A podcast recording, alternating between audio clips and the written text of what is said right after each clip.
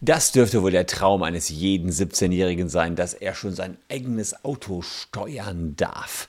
Seit 2005 ist das möglich und seit 2011 steht das begleitete Fahren sogar im Straßenverkehrsgesetz.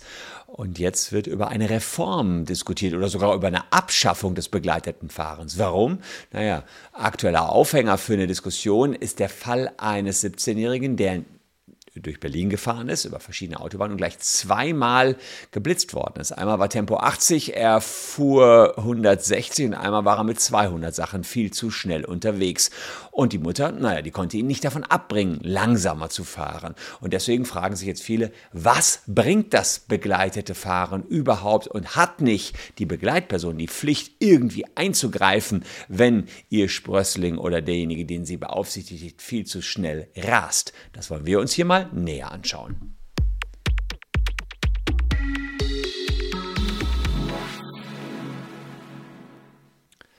Hallo, ich bin Christian Solmecke, Rechtsanwalt und Partner der Kölner Medienrechtskanzlei Wildeborger und Solmecke und abonniert sehr gerne diesen Kanal, wenn ihr rechtlich up-to-date bleiben wollt und auch zum Verkehrsrecht up-to-date bleiben wollt, denn wir als Kanzlei haben ja ähm, eine Abteilung für Verkehrsrecht und helfen euch auch, wenn ihr geblitzt worden seid oder wenn ihr rechtlich äh, in irgendeiner Weise in Probleme mit dem Staat kommt, weil ihr eine rote Ampel überfahren habt oder was auch immer. Mehr dazu unten in der Caption. Also da, wenn ihr betroffen seid, schaut da gerne mal vorbei und ihr kommt auf unsere Webseite.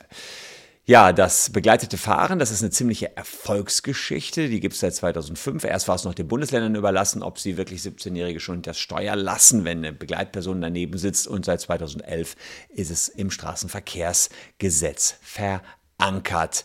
Und äh, in Berlin kam es jetzt zu diesem Zwischenfall, den ich euch vorhin erläutert habe. Ein 17-Jähriger mit dem Porsche unterwegs mit 160, obwohl da auf der Stadtautobahn A100 nur 80 war.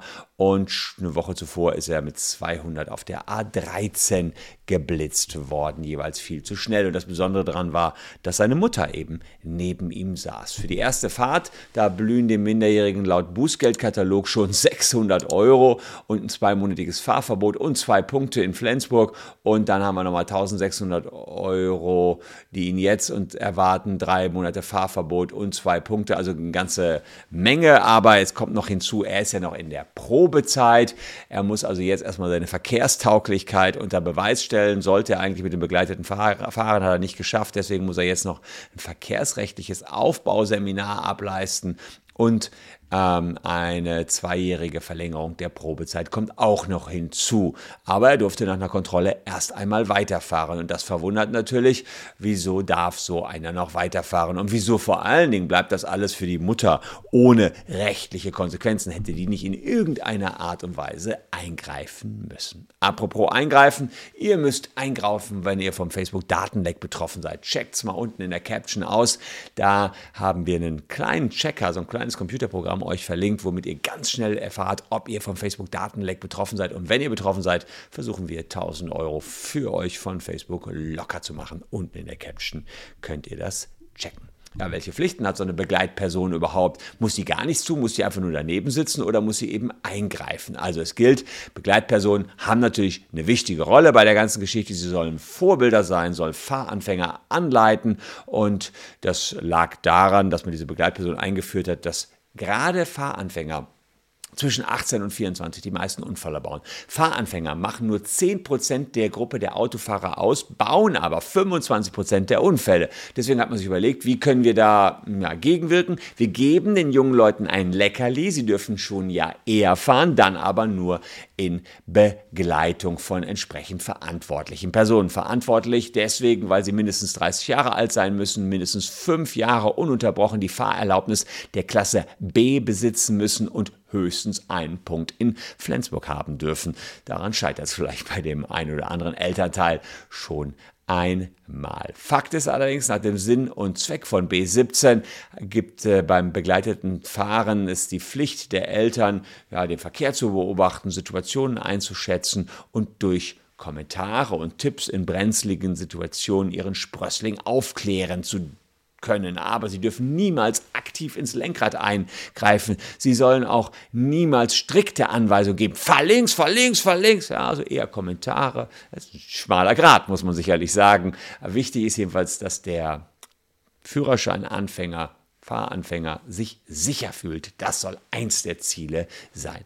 Während der Fahrt dürfen Begleitpersonen übrigens auch nicht unter Drogeneinfluss stehen und für sie gilt die 0,5 Promille Grenze beim Alkohol.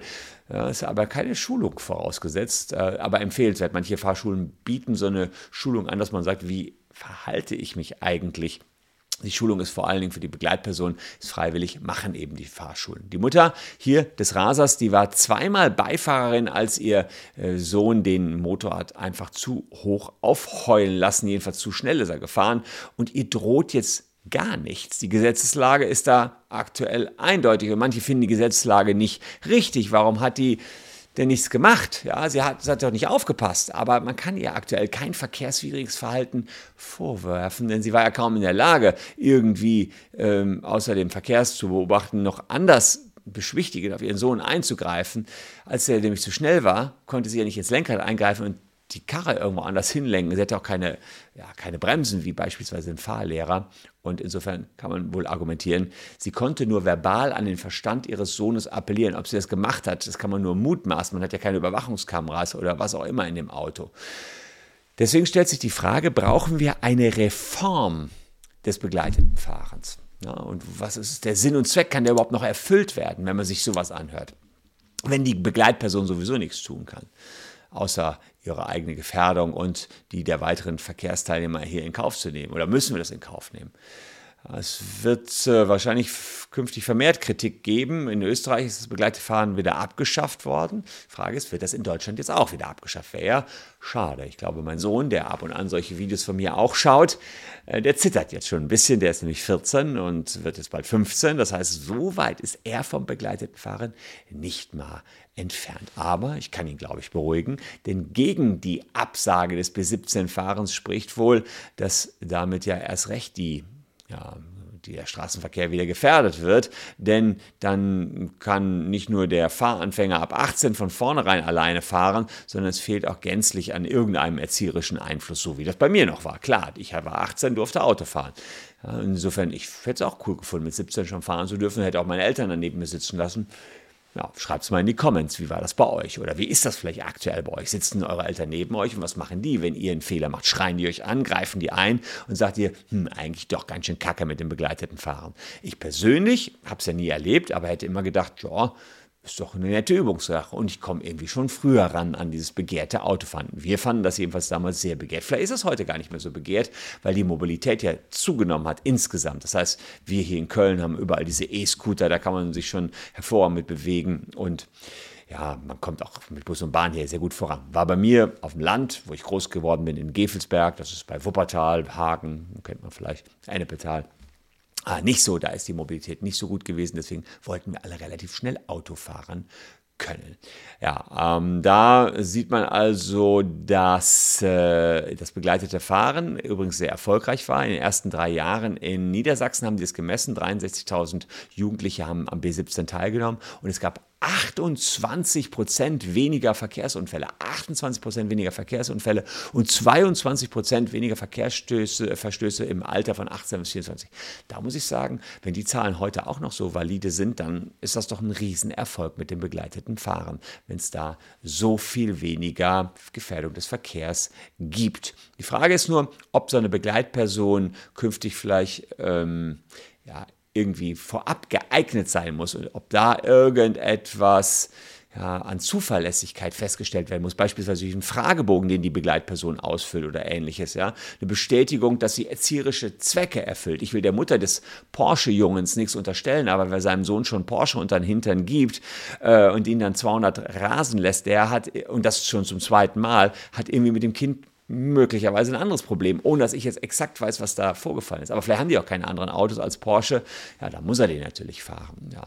Ähm, es könnte natürlich ganz verbindlich werden, wenn wir den Bußgeldkatalog ändern und dann die Begleitperson auch irgendwie Punkte in Flensburg bekommen könnte. Das würde natürlich die maximale Motivation für die Begleitperson sein, ein besonderes Auge auf die Tochter oder den Filius zu werfen, damit der oder die gar keine Verkehrsverstöße erst begeht. Aber äh, aktuell gibt es sowas nicht, deswegen kann der Begleitperson eigentlich nicht sonderlich viel passieren. Was ist denn eure Meinung? Wie könnte man das reformieren, dass da so etwas wie in Berlin nicht nochmal passiert, dass da jemand wirklich aufs Gas drückt und eine Begleitperson daneben sitzt und nur mit der Schulter, Schulter zuckt? Ich möchte aber auch gar nicht wissen, welche ja, Szenen sich da im Fahrerraum abgespielt haben, ob die Mutter da nicht rumgeschrien hat, Junge, fahr langsamer, das ist gefährlich, ja. Oder ob sie einfach nur saß und dachte so, so der kann das doch, mach doch. Aber sie wird schon gecheckt haben, dass der ein bisschen zu spät und zu schnell, unter, zu schnell unterwegs war. Eure Comments interessieren mich. Postet es unten in die Kommentarspalten. Da ist der Raum, wo ihr euch austoben könnt. Ich bin gespannt, was ihr dazu zu sagen habt. Und vor allen Dingen bin ich auf eure Erfahrung gespannt. Ich selbst habe die nie gemacht. Ihr habt vielleicht begleitetes Fahren erlebt. Dann will ich es wissen. Schreibt es unten rein. Bin gespannt. Danke für eure Aufmerksamkeit. Hier noch zwei Videos, die euch ebenfalls interessieren könnten. Solltet ihr geblitzt worden sein oder im Verkehrsrecht irgendwelche Probleme haben, dann seht ihr hier unsere Kontaktmöglichkeiten. Der Erstkontakt ist wie immer bei uns kostenfrei. Und wenn wir euch helfen können, sagen wir euch auch, wie es weitergibt. Da fällt keine Kosten an. Danke fürs Zuschauen. Bleibt gesund, liebe Leute. Tschüss und bis morgen.